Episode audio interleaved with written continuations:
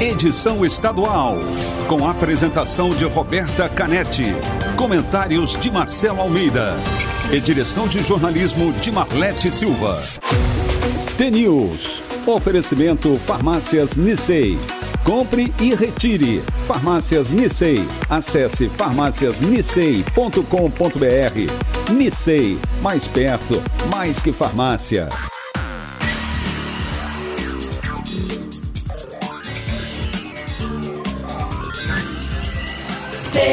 News.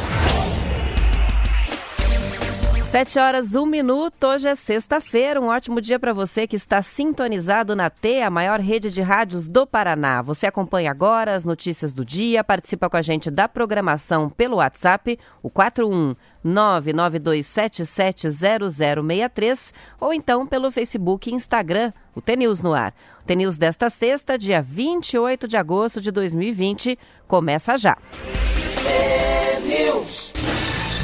Bom dia, Marcelo Almeida. Bom dia, bom dia, Roberta. Bom dia, você ouvinte de todas as manhãs, né, nessa Rádio T.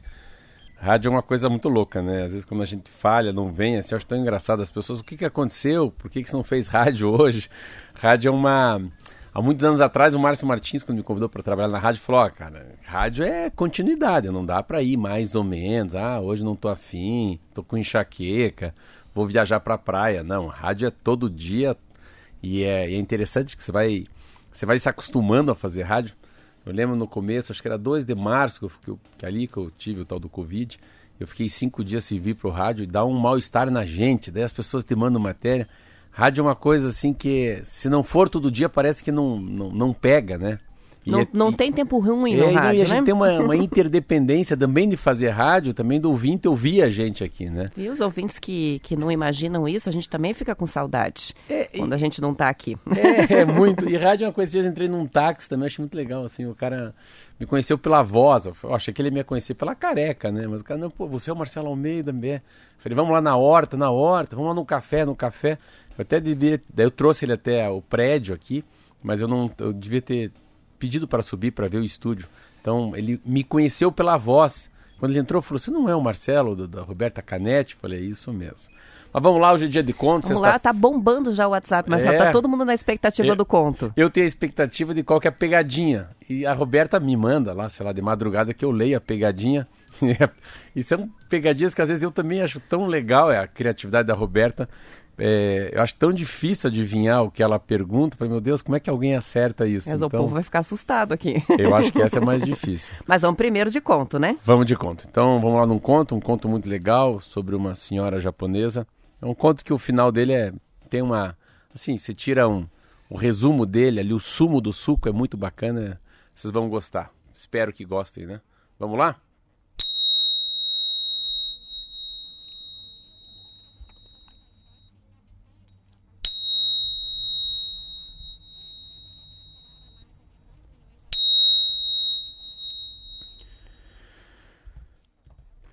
No Japão vivia uma velhinha, uma velhinha que cuidava o jardim mais bonito do mundo. Nesse jardim cresciam flores que ninguém era capaz de cultivar, era muito colorido, muito bonito mesmo. A velhinha sabia que não tinha muito tempo de vida e ela estava muito preocupada com quem iria, o que queria acontecer com o seu jardim. Então ela teve uma ideia. A ideia dela foi entregar o jardim para o melhor jardineiro que encontrasse ela anunciou que ia fazer um concurso. Sim, um concurso. Um concurso entre os jardineiros. Quem ganhasse ficava com o jardim. A empregada da velhinha tinha uma filha que amava aquele jardim, mas nada sabia sobre jardinagem. A moça decidiu participar do concurso mesmo que não tivesse chance nenhuma de ganhar, só para poder entrar lá mais uma vez. Quando chegou a data marcada, os jardineiros mais famosos foram aparecendo e também a filha da empregada. Então a velhinha explicou: vamos lá, que daria uma semente a cada um deles. Os jardineiros tinham de cultivar a semente. Depois de três meses, quem trouxesse a flor mais bonita venceria o concurso. Todos saíram animados, ansiosos, inclusive a filha da empregada. Eles acharam que era um teste justo e começaram a trabalhar com muita vontade. A filha da empregada se animou e fez o que pôde. Plantou a sementinha num vaso que ela mesmo preparou, colocou no sol, tirou do sol, regava, mas os dias passavam e nada. A semente não germinou. A mina ficou aflita, ah, mas decidiu ir até o fim. O tempo passou e chegou o dia do teste. A semente da menina estava do mesmo jeito que no primeiro dia. Mesmo assim, ela foi até o jardim, porque talvez fosse a última vez que poderia ver aquele lugar lindo.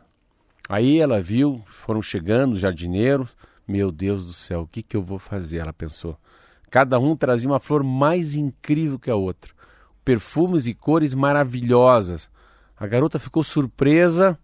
Então a velha levantou a mão. A velha senhora começou a inspecionar cada uma delas. Observava as flores cuidadosamente. Quando chegou onde estava a semente da menina, olhou aquele vaso sem nada e seguiu em frente. Quando chegou o momento do resultado, a velhinha decidiu que a vencedora seria a filha da empregada. Ninguém podia acreditar. Os jardineiros começaram a gritar, a gritar, a xingar, a exigir uma explicação. Então a senhora contou que todas as sementes que ela tinha distribuído eram estéreis e que elas não podiam brotar. Por isso, ela ia dar o jardim para a única pessoa que mostrou que tinha mais honestidade do que ambição. Esse é um conto que todo mundo pode ter ambição, todo mundo pode ter objetivo, todo mundo pode querer realizar seu sonho, mas existe um limite, e esse limite chama-se honestidade. Existia um ditado que às vezes é para a pessoa pegar uma flor lá na ponta daquele jardim, ela vai pisando, pisando, matando todas as flores para pegar lá aquele girassol. Então, quando esse limite é ultrapassado, a gente pode ter uma impressão, Roberta, que está tendo sucesso, mas logo vem a reviravolta e a gente perde tudo. Então, o limite, esse bom senso da gente, é ganhar dinheiro de qualquer jeito, enriquecer de qualquer jeito, ter sucesso de qualquer jeito, pisando nos outros. Aparentemente se acha que se está ganhando, mas aqui se faz, aqui se paga. Eu acho um conto muito simples. E quando eu comecei a ler, eu falei: não, essa, essa semente não funciona que quando ela foi a filha da mulher fica regrando e não dá nada, ela continua. Então, assim, é muito melhor, também eu gosto muito dessa frase, é muito melhor uma verdade doída do que uma, uma, uma alegria mentirosa. Então, é ser, ser reto, ser sincero, conversa franca. Uh, eu que mexo com comércio, hoje eu fico olhando assim, as pessoas falam, mas você Quantos croissants você vendeu? Eu falei, ah, eu vendi 480 croissants. Mas por que você não abre a segunda loja, a terceira loja? Por que, que não faz franquia? Porque isso é ganância. Sempre que você quer mais é ganância. Você precisa mais do que isso, né? Você precisa comer mais do que isso. Você precisa ter mais um carro do que você tem. Então, às vezes, a gente faz. Esse é, uma, é um pequeno conto que, mostra. Quando você está com muita ganância, é porque você já passou no sinal fechado numa coisa chamada honestidade. A principal lição é a honestidade, mas há outras lições aí, né? Da persistência e da autoconfiança, de mesmo sem o resultado, e apresentar o que aconteceu. O que efetivamente aconteceu foi que não brotou, certo? Mas não fugir do, da, da apresentação. Achei bem bonito o conto. É Muita legal. gente está participando, inclusive algumas pessoas que já ouviram versões diferentes, né? É, do conto, a história parecida, mas em outros cenários, né? Tem um ouvinte que falou que, que ouviu, provavelmente é, em algum ambiente corporativo, que eram funcionários de uma empresa, né? Mas muito legal a, a proposta é, do conto contos, e a lição, né? Assim, quem quiser contar conto, os contos são assim, os meus contos são inventados, né? O conto legal é o conto que você coloca um personagem. Daí o cachorro. Nem tem cachorro. Faz tempo que não tem de bicho. Não tem nem cachorro no conto, não tem bicho no conto, né? Ah, e o conto só vale se você vê a velhinha. Eu imagino a, a, filha da empregada, eu imagino o jardim, eu imagino o jardineiro, assim, meio gordo, assim, meio xixelento, xingando a velha. Você tem que imaginar, assim, eu imagino no final uma senhora japonesa levantando a mão e falou, ó, oh, seguinte, cara, quem vai ganhar é você porque isso é uma pegadinha, todo mundo tinha semente estéreo, vocês mentiram. Vocês mudaram a semente e ela não mudou. Então, o conto tem essa habilidade de você ver, de você ver coisas que os outros não veem. Já que a gente está falando de conto, eu tinha esses dias lido uma pequena palavra que era, não sei se era de, de Aristóteles ou de Platão, mas eu acho que era Aristóteles. Agora eu vi uma que continua, fala sobre o amor. Se o amor é uma alma que habita dois corpos, é no toque das mãos que eles se reconhecem. Olha que lindo isso. Se o amor é uma alma que habita dois corpos, é no toque das mãos que eles se conhecem. Lindo, são 7 horas e 11 minutos. Antes da gente ir para o intervalo, vamos para o desafio, então. Agora as participações dos ouvintes chegam para a gente pelo WhatsApp, o 419-92770063. A pergunta para o desafio do Radinho parece só uma adivinhação, mas não é, tá? Tem um jeito de descobrir. Ganha quem responder corretamente antes. Vou repetir o número do WhatsApp, porque tem gente que às vezes que não dá tempo nem de salvar. 41992770063. Salvou? Então vamos lá. Eu e o Marcelo apresentamos o jornal todos os dias, cada um com uma garrafinha na mesa. Isso é sagrado, né? Todos os dias. Na minha, há sempre o mesmo conteúdo e na dele também. Mas o que eu tomo não é o que o Marcelo toma. Ótimo. Quais as cores das garrafinhas de cada um e o que há dentro delas? Uma dica só: parte da resposta está no Instagram. Vai lá no TNews no ar no Instagram ou no Facebook, é só procurar que parte da resposta está lá. E o resto é adivinhação. Vamos lá, valendo. 7 horas e 12 minutos. Vamos intervalo, a gente já volta com mais TNews. TNews.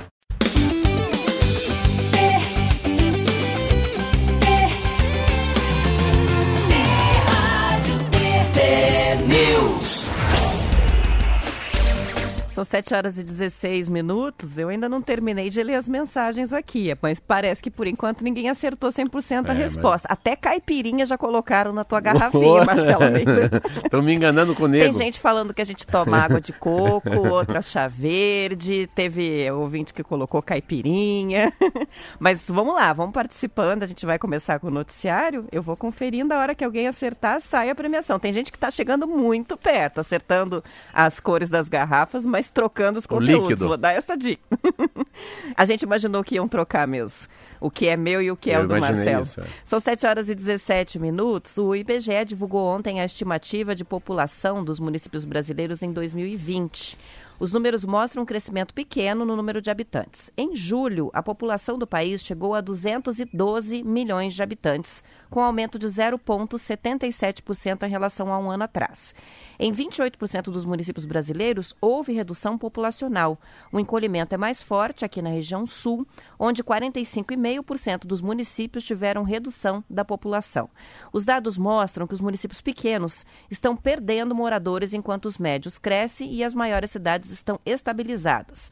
Aqui no Paraná, a maioria dos municípios tem entre 3 mil e 15 mil habitantes. A população do estado chegou a 11.516 11 milhões 516 mil habitantes. Curitiba é a oitava cidade mais populosa do Brasil, 1 milhão 948 mil.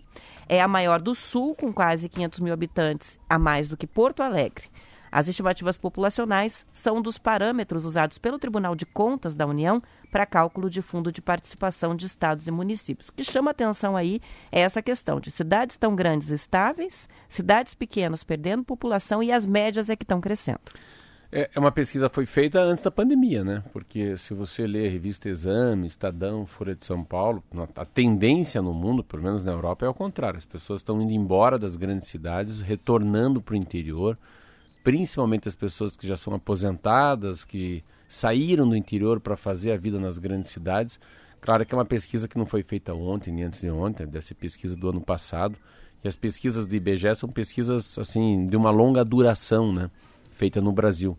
Não sei como é que serão as pesquisas daqui para frente, mas é, é um fluxo contrário, tanto que as pessoas estão dando muita ênfase para as pequenas cidades, para a volta às suas próprias raízes, né? A história do pomar, da horta. Ah, tem um trabalho agora muito enorme que eles estão dando mais ênfase também aos cursos técnicos, né? Fazer com que essas escolas rurais sejam fortalecidas e ampliadas na sua vocação para que os filhos dos agricultores podem até vir para a cidade, tentarem fazer uma faculdade, mas mostrando que o curso técnico tem uma vantagem muito maior, às vezes, do que fazer uma faculdade uh, na, na capital. Então, assim, o Paraná, principalmente, né, por ser um estado muito forte na agricultura, e, a, e a, também a agricultura familiar é muito forte, as cooperativas são muito fortes, então, assim, é um estado que tem todos os tipos de, uh, pequenas, grandes e médias, né, famílias agricultores em extensão, em hectares. Então, é, eu acho que essa é uma, Um dado interessante que eu não sabia, primeiro que a gente era tão maior do que a cidade de Porto Alegre, se comparar Curitiba com Porto Alegre, parece que tem 400 mil pessoas a mais. A outra coisa que eu acho interessante assim é que como o Paraná tem essa capacidade de ter, acho que são 112, não lembro muito direito disso, 112 cidades assim que ficam na casa dos 10 mil habitantes também. Então tem muita cidade que não de pequeno porte, né? E daí tudo isso tem uma relevância enorme quando a gente vai discutir o repasse de dinheiro. Então essas cidades a gente fica vendo como é que é o repasse dessas cidades. Sempre quando fala em cidade de 10 mil, de 20 mil, eu fico sempre minha cabeça vai diretamente para uma coisa chamada Fundo de Participação dos Municípios, né? Qual é, é essa relação? Como é que se faz a conta de padeiro para ver quanto que vai de dinheiro para uma cidade, né? Então, uh, às vezes uma cidade muito pequena, essa é a dúvida que a gente sempre tem nesse século, né? Até tem uma Câmara Federal que queria extinguir as pequenas cidades, que eu acho, para mim, um absurdo. Mas é assim, como é que as pequenas cidades podem se desenvolver mas sem ficarem tão reféns né, do governo federal e do governo estadual, já que a arrecadação deles é muito pequena em relação à taxa de iluminação, né, lixo, imposto sobre serviço. Em algumas pequenas cidades do Paraná, eles vivem muito da, da, do repasse federal, do repasse estadual e daquela cota parte do IPVA, né, que são os carros que são licenciados na sua cidade. Mas para mim é uma é uma surpresa primeiro saber que Curitiba é bem maior do que Porto Alegre e agora a gente tem o último número que é quase 12 milhões de pessoas, né? 11 milhões e meio de pessoas. É gente pra caramba. É né? muita gente. Caraca. Quando a gente fala isso, às vezes eu também, quer ver? Eu vou chutar, hein? Vou chutar. Se tem 12 milhões de pessoas, a gente deve estar, tá, vamos tirar 20%, deve estar tá com uns, uns 8 milhões de eleitores, mais ou menos. Depois ver se eu chutei bem, hein? A gente gosta de chutar aqui também, né? Isso é sempre. Então, sempre que tem número de, número de, de cidadãos, pode reduzir bastante, porque criança não vota, tem o número de eleitores. Depois vamos ver se é 8 milhões. Estou chutando, hein? Não sei quanto que é. São 7 horas e 22 minutos e a gente já tem um resultado aqui do desafio do Jura? Radinho de hoje. Uma, a gente tem dois acertadores, mas vale, como sempre, quem acertou primeiro, né? E, e foi o Anderson. Saiu para Curitiba o Radinho, Olha. o café especial e o livro. São três presentes para o Anderson. A garrafinha do Marcelo é branca, é branca. e ele toma água. Colocaram água com pepino, ah, chá verde, até a caipirinha. Né? Estão achando ou que a gente é muito é. requintado é. ou que a gente é bêbado. Né? É. E a minha garrafa é verde e o que eu tomo é café. E não é café com leite, café com açúcar, nada, é só café. café então, Anderson, parabéns, ganhou, acertou. A outra pessoa que acertou em seguida foi o, o Jonathan, que pelo código 44 é Campo Mourão. Mas ele participou minutos depois do, do Anderson, então o Anderson é o grande campeão da semana. Legal. Parabéns. Parabéns. semana que vem tem mais, né? Tem mais brincadeira. Vamos saber como é que fica o tempo no final de semana, chegando Zé Coelho. Tempo e temperatura. Olá, Roberta, muito bom dia a você, Marcelo Almeida, aos amigos do Paraná. Sexta-feira faz frio no amanhecer nas regiões de maior altitude do estado, condições para formações de nevoeiros também em algumas regiões. Cascavel, hoje será mais quente que ontem, mínima 16 graus, máxima 25 graus. Final de semana será de sol entre nuvens, não chove, mínima 16, máxima 27 graus. Campo Mourão, sol entre nuvens, não chove também, mínima 12 graus, máxima 28 graus. Final de semana não chove também, mínima 13 graus, máxima 29 graus. Telemaco Borba, começa frio pela manhã, mínima 7 graus, máxima 26 graus. Curitiba, hoje será mais quente que ontem, mínima 8 graus, máxima 26 graus. Final de semana, sem previsão de chuva, mínima 11, máxima 27 graus. Matinhos, não chove, mínima 16, máxima 27. Final de semana máxima 28 graus. E bora se preparar, pois esquenta bastante no fim de semana, mas o fim do mês e início da semana que vem promete frio. Cachecol, chocolate quente e aquela japona que você tanto ama é o que vai te acompanhar na próxima semana, Roberta. Obrigada pelas informações. É Coelho, são 7 horas e 24 minutos. E o governo do Paraná, Marcelo, prevê que daqui a 45 dias pode começar os testes da fase 3 da vacina russa Sputnik V. A ideia é que 10 mil pessoas façam parte desses testes no Brasil, mas o número pode até aumentar.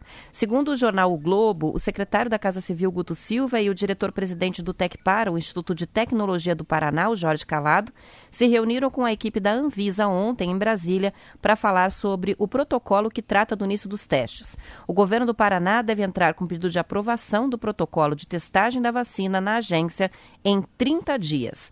A análise, segundo Calado, costuma demorar cerca de três dias e depois disso o governo vai viabilizar as vacinas para testagem. No início do mês de agosto, o Paraná assinou com a Rússia uma parceria para a produção da vacina contra a Covid-19. A Sputnik V também está em fase de testes na Rússia e foi recebida com ressalvas pela comunidade científica brasileira por ainda não ter passado por um teste em massa. É, é, é, é um jogo, né? É uma.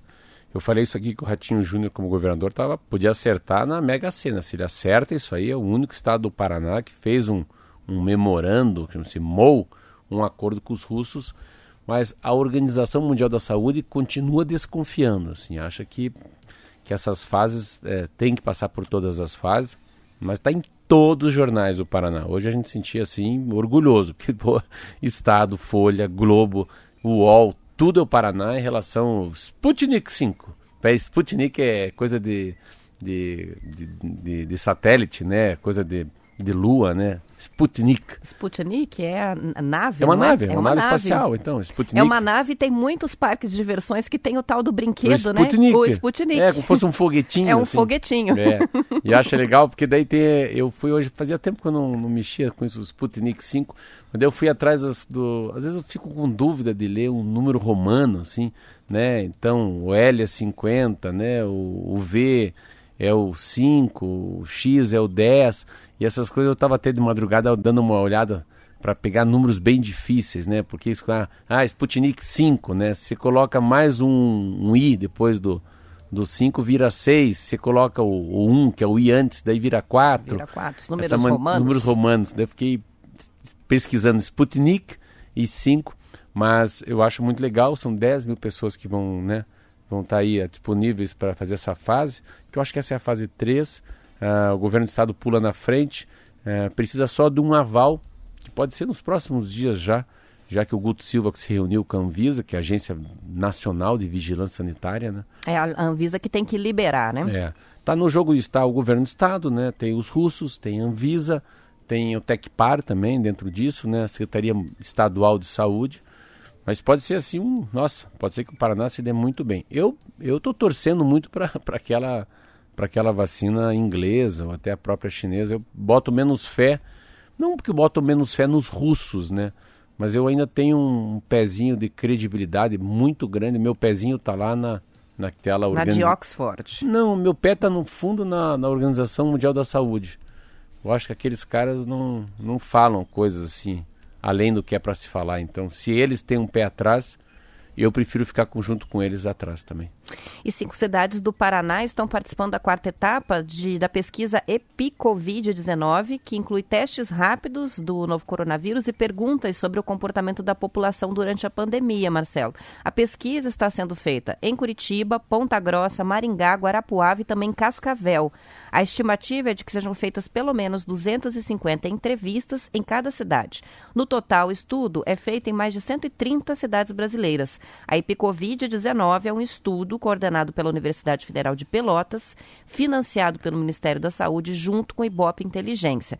Esta etapa vai até o próximo dia 30 e tem como objetivo identificar a maneira como a pandemia impacta a população, levando em conta a região, os grupos étnicos e socioeconômicos. Informações do G1. É um raio-x muito legal, acho que ele mexe também, eu li que ele mexe com o comportamento das pessoas na pandemia a, as sequelas, as sequelas das as doenças mentais que virão depois desse recolhimento. Não, não que a pessoa pegou Covid, mas o, o que, que vai ter que ser gasto no Brasil daqui para frente é, com terapia, com psicólogos, com psiquiatras, é, síndromes que acabaram aparecendo na pessoa que ficou muito tempo recolhida ou muito tempo vivendo em família. É muito legal, é uma, sabe, é uma é uma, é uma coisa comportamental. Como é que o gaúcho se deu, o catarino, o paranaense, o baiano, qual que é o ponto de vista dele daqui para frente? Ele é mais otimista, ele é pessimista, é pé no acelerador ou é pé no freio? Muito legal. Acho que a gente vai ter um, um retrato né, do que, que foi esses seis meses em confinamento. 7 horas e 30 minutos, Já? acabou. Pelo amor de Deus, hein? Vamos pro final de semana, né? Você é. falou pé no freio, pé, pé na jaca, sexta-feira.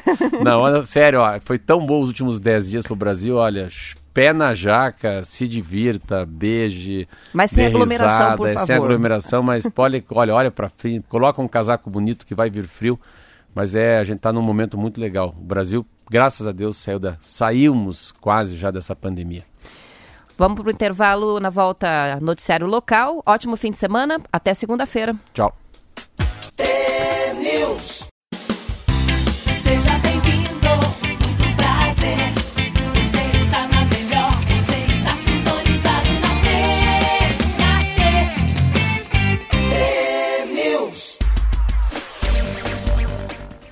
São 7 horas e 35 minutos. Ontem foram registrados no Paraná 1.815 novos casos da Covid-19 e 52 mortes causadas pelo vírus, segundo a Secretaria de Estado da Saúde.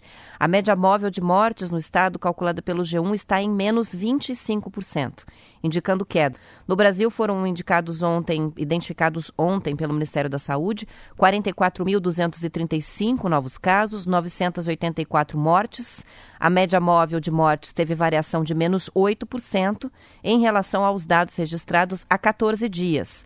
A média móvel de casos no país teve variação de menos 17% em relação a 14 dias atrás.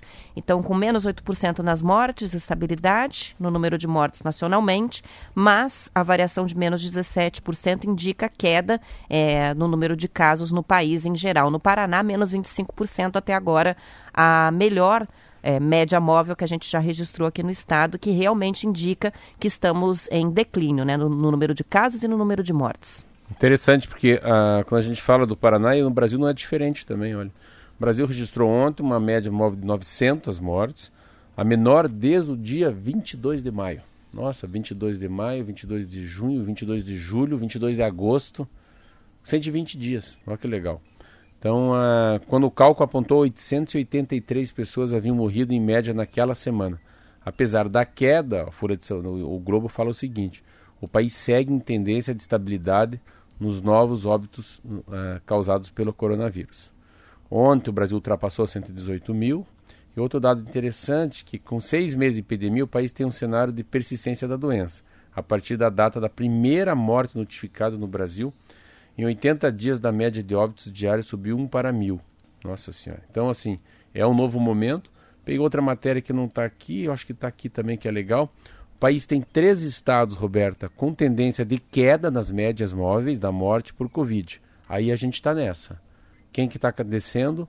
O Acre, Alagoas, Amazonas, Ceará, Espírito Santo, Maranhão, Mato Grosso, Paraná, Pernambuco, Roraima, Santa Catarina, São Paulo e Sergipe e Distrito Federal e outras nove, engraçado, eles têm tendência de estabilidade, que eu não sabia isso. Está meio paradão lá em cima, Goiás, Mato Grosso do Sul, Minas, Pará, Paraíba, Piauí, Rio Grande do Sul, Rondônia.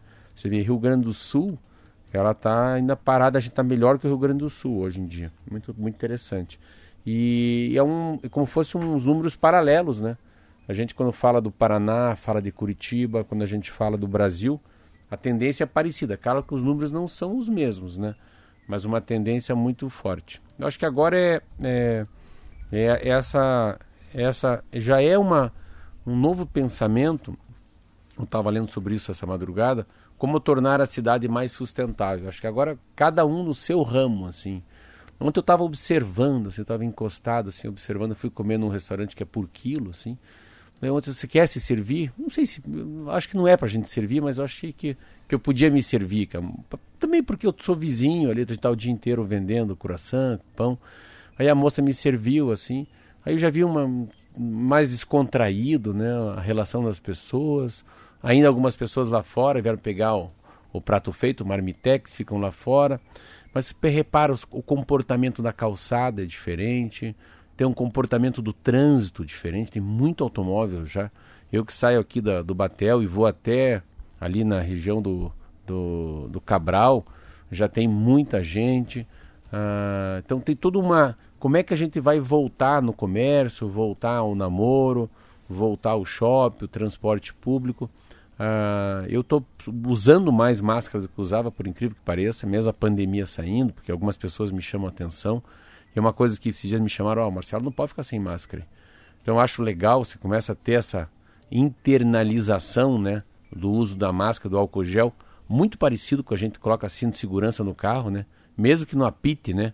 Seja um carro mais modesto, mais normal, né? Popular, que não apita. Ou mais antigo, né? Ou mais antigo, não, não apita nada, mas você põe o cinto, não precisa algum alarme é avisar. É automático. É automático. Então, eu... eu Agora, tô... para mim, duas coisas estão automáticas. A máscara está ficando automático e o tirar o sapato antes de entrar em qualquer lugar.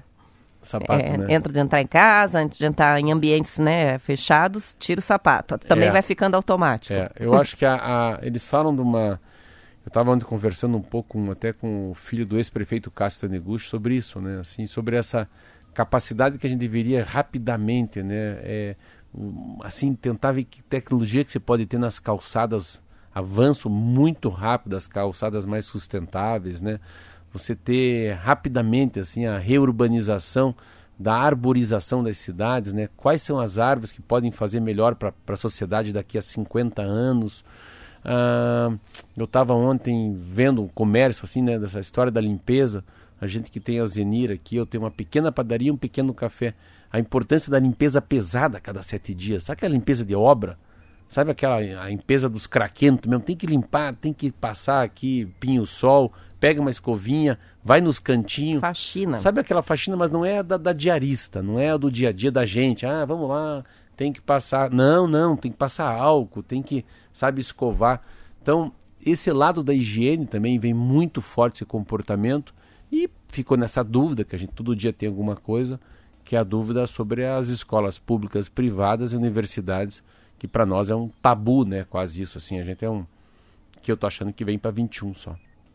7 horas e 41 minutos e olha o alerta. Uma moradora de Cascavel teve uma parada cardiorrespiratória e foi parar na UTI depois de fazer uma escova progressiva. A Magali Rosa dos Santos fez o procedimento em um salão e a suspeita de que o produto usado para alisar os cabelos dela tenha na composição o formal, a substância altamente tóxica que é proibida pela Anvisa.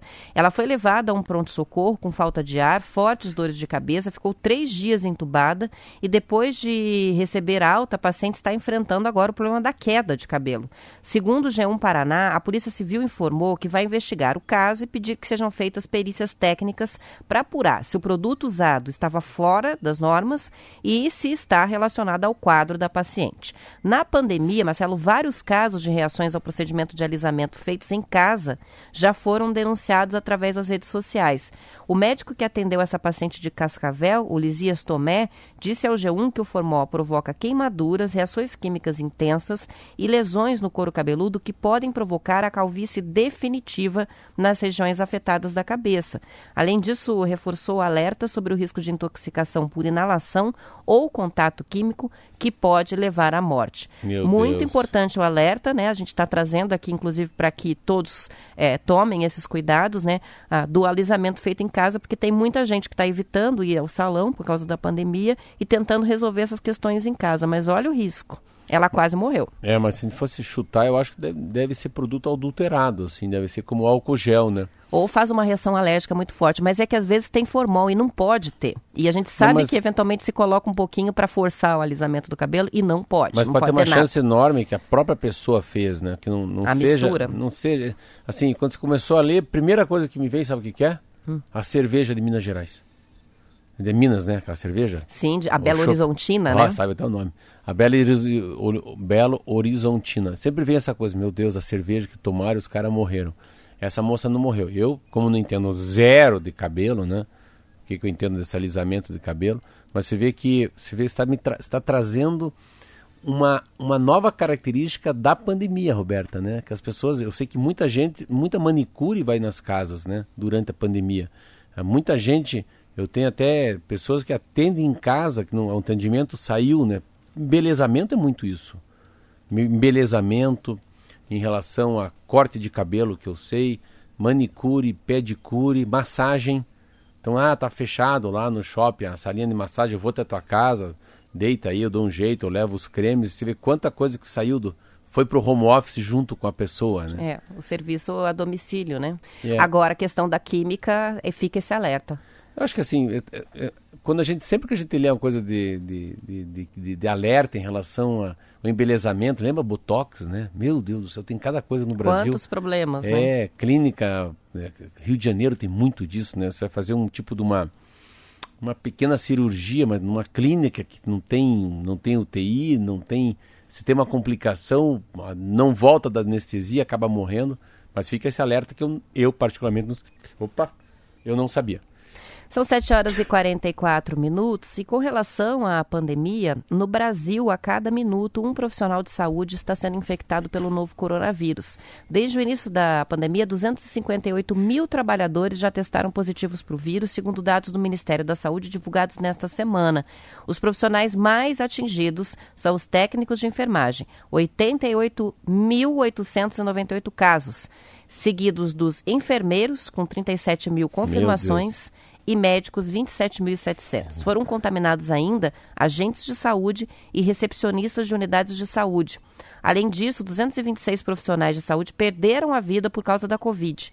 Foram 87 técnicos e auxiliares de enfermagem que morreram, 49 médicos e 36 enfermeiros, de acordo com reportagem da Folha de São Meu Paulo. Meu Deus, é muito, é muito, é muito.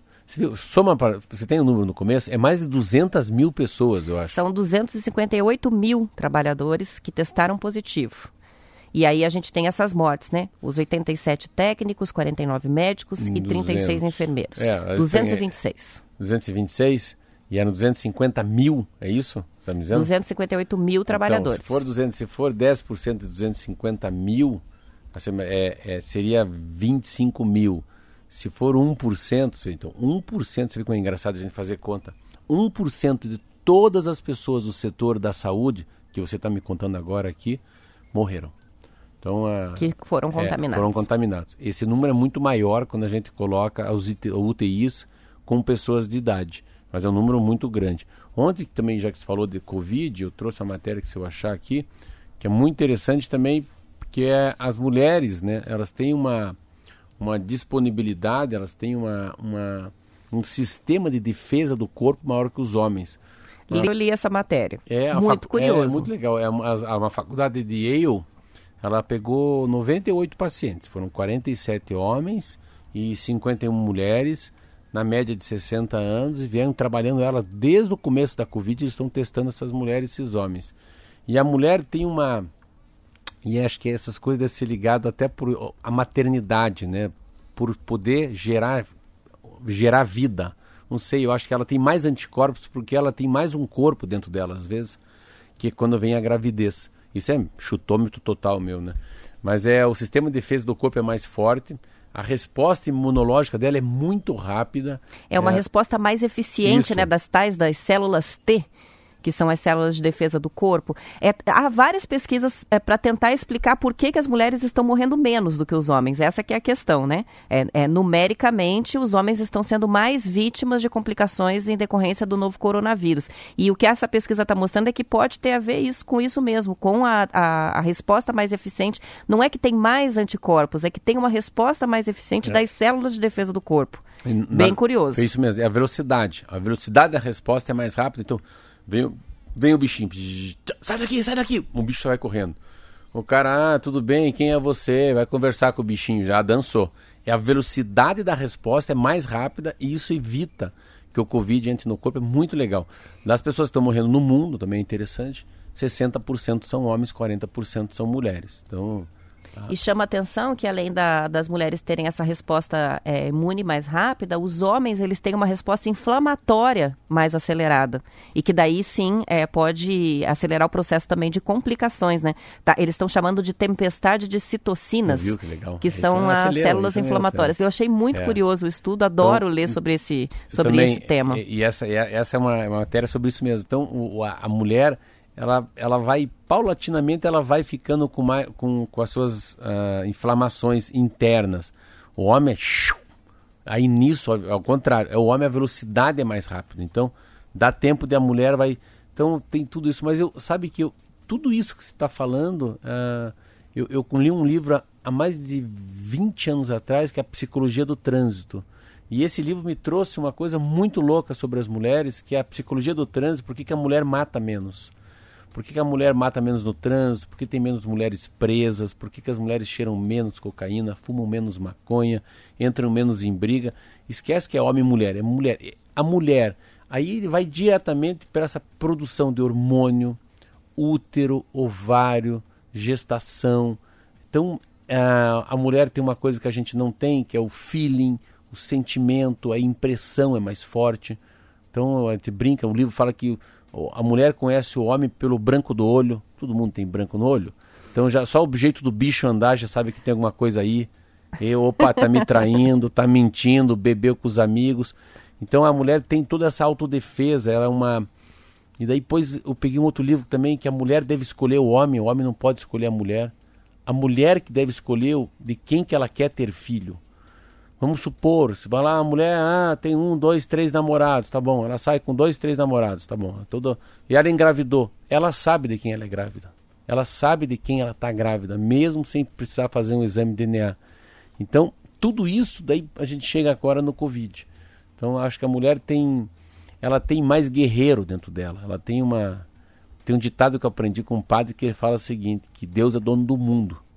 E ele empresta algumas áreas para as mulheres que têm coragem. São 7 horas e 50 minutos. Vamos para o intervalo e a gente já volta com o último bloco do T-News. T-News.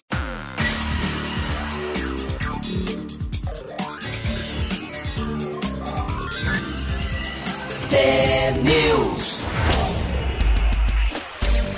7 horas e 52 minutos. Um projeto da Universidade Federal de Goiás, em parceria com a Universidade Federal do Paraná, está registrando o cotidiano dos brasileiros na pandemia para guardar os relatos em áudio em uma cápsula do tempo. O objetivo do projeto Arquipélago de Memórias é trabalhar com um acervo de vivências e experiências de homens, mulheres, crianças do país todo. Para participar é bem fácil, basta acessar um dos links do projeto, estão no site da Universidade Federal enviar um relato sobre como o novo coronavírus está afetando o dia a dia da família e enviado. É, e mandar, né? A ideia é conseguir colaborações do norte ao sul para expressar a diversidade do país e trazer de forma ampla a dimensão do cotidiano de pessoas comuns com a pandemia. Em 2023, quando a cápsula for aberta, as universidades que cooperaram vão poder usar os depoimentos como base para diferentes pesquisas. Esses depoimentos devem ter no máximo cinco minutos e não precisam ficar voltados apenas à vida escolar ou acadêmica dos participantes. Abrindo 2023? Achou muito cedo, eu também achei. Eu achei ridículo. Meu Deus do céu. Eu achei que você falava, sabe o que você ia falar? Eu li, eu falei para você, acho que várias vezes, que eu li o livro do John Barry e que ele fala sobre a, a febre espanhola de 1918. Então fazem 102 anos. E eu achava que estava. Eu, eu não li essa matéria, nem estudei essa matéria. Estou sendo franco contigo. Mas eu achei que você ia falar, ó, daqui a 100 anos, Marcelo, daqui a um século, eles vão abrir essa cápsula do tempo para as pessoas entenderem em 2123 como é que era o mundo aqui na pandemia que nós tivemos durante seis meses a parada do mundo. Mas eu acho muito. 2023 é agora, cara. 2023 eu coloco aqui no meu celular aqui o que aconteceu. Mas eu acho. Você vê, hoje você trouxe duas matérias já, Roberta. Falando da questão do comportamento, né, na, na pandemia. Do comportamento, né? O que, que vai mudar, assim. E eu não sei se você faz, eu faço, assim. Tô fazendo muito, assim, desde o dia.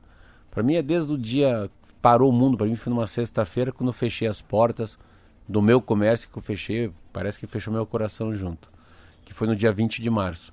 E assim, o, o que se vai, que Marcelo que vai ser depois do dia 20 de setembro, que eu acho que mais ou menos aí já deu, passou muita coisa. O que, que, que você mudou, né? Mas não o que você mudou com os outros, né? Não é o que se mudou do consumo ou o que, que se mudou, sei lá, não é uma coisa externalizada. O que, que mudou em você em relação à motivação para a vida?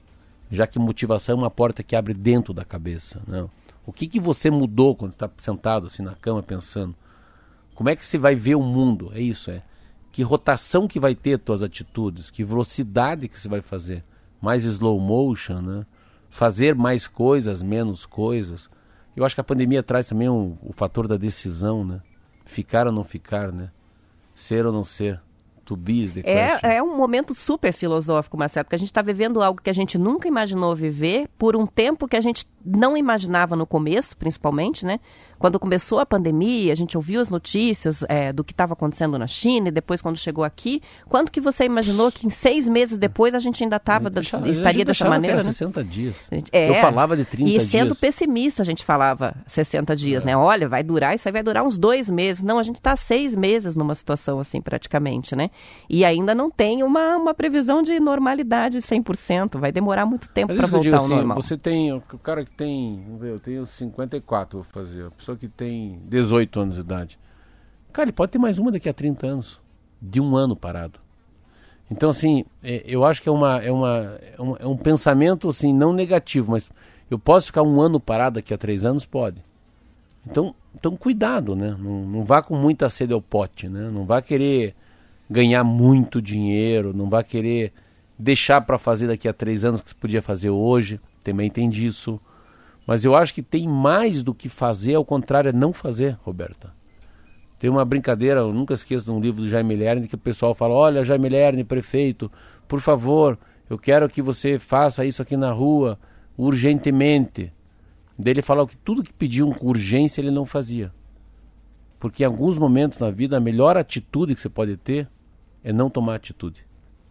É um negócio legal isso de pensar. O saber também não agir, né? É não fazer. é. São 7 horas e 57 minutos. A gente tem a participação chegando da Cristina, que diz o seguinte: previsto para setembro a, reabertu- a reabertura da Ilha do Mel, sim, 20 de setembro. Daí Ela perguntou: partiu, Roberto? Vamos lá. Ah, você é a primeira. A Roberta é igual aqueles lá no show, que é- o show é meia-noite e cinco da tarde, tá sentada lá já, no gargarejo. né? O Tiago está participando com a gente também e está brincando aqui. Ele diz, depois da notícia que a gente deu sobre a questão do alisamento, ele falou: toma cuidado, Marcelo, quando for alisar os seus cabelos. É, o pior é que o cara que tira sarro da gente tem cabelo, né? E- Sabe que eu, eu fico imaginando. É, é, qual é o nome dele? Esse que é o Tiago. Obrigado, Thiago. Tem o Daniel também com a gente aqui dizendo o seguinte sobre a cápsula do tempo, né? Ele diz: o Rafael Greck escreveu um texto, uma redação sobre Curitiba e foi colocado dentro de um baú na Praça 29 de Março. 25 anos depois, quando Curitiba fez os 300 anos, reabriram o baú e estava lá a carta e ele era o prefeito. Daí é uma coisa orquestrada, mais organizada. É. 2023 está muito aí para abrir essa cápsula do tempo da Covid. E para a gente descontrair, a Marlete compartilhou essa semana uma relação das piadas de momento com a Covid. São frases rapidinhas e eu vou ler Vai aqui para a gente dar boas. umas risadas. A primeira piadinha: troco massa, arroz e açúcar por papagaio. Preciso falar com alguém, para quem está sozinho em casa no isolamento. Se virem que sair do grupo do WhatsApp, me coloquem de novo. É o desespero para sair para algum lado. Nem em meus sonhos mais loucos imaginei estar mascarado no banco. Isso o Marcelo Essa já falou fala muito. várias vezes aqui. Nunca pensei que minhas mãos iam consumir mais álcool do que o meu fígado. A quarentena parece uma série da Netflix. Quando acha que vai acabar, sai outra um temporada. capítulo. Mais uma temporada, Temporada. ainda, né? Diz assim: Eu estou gostando da máscara. No supermercado passei por dois que para quem eu devo dinheiro e não me reconheceram. para quem quer ficar anônimo, é melhorou. Se queixaram que 2020 tinha poucos feriados. Como estão agora? A gente está em feriado desde Eterno. março, né? Preciso manter distância social da geladeira. Testei positivo para gordura abdominal. Acho que todo mundo, né? Mas uma, alguém sabe se a segunda quarentena se repete com a mesma família ou podemos trocar? se vier a onda 2, né? Faltam duas semanas para que nos digam que faltam duas semanas para nos dizerem que faltam duas Sou semanas. eu, falando aqui na rádio. Quantas vezes a gente falou Meu sobre o Deus. pico vai chegar daqui duas Vai semanas? certo. Vai sete daqui dias duas só. Semanas. Daqui duas Até semanas. agora. Não vou acrescentar 2020 na a minha idade, não usei. Acho justo também, né? Vamos continuar com a mesma idade ano que vem. Tenho certeza que vai ter um livro que eles vão lançar. O século XXI começa em 2020. Começa em 2020. Queremos nos desculpar publicamente com 2019 por tudo que falamos dele. Já É, acabou tava o programa. bom, né? Che- Tava e acabou. Bom. Já acabou. Mas terminou São a 8 relação horas da aqui. manhã, um abraço pra você, eu é Roberta Canete. Voltaremos na segunda-feira, aqui na Rádio T, a mais poderosa, às 7 horas. Vamos deixar marcado para as 7 da manhã, segunda-feira. Bom fim de semana. Beijo, fica com Deus.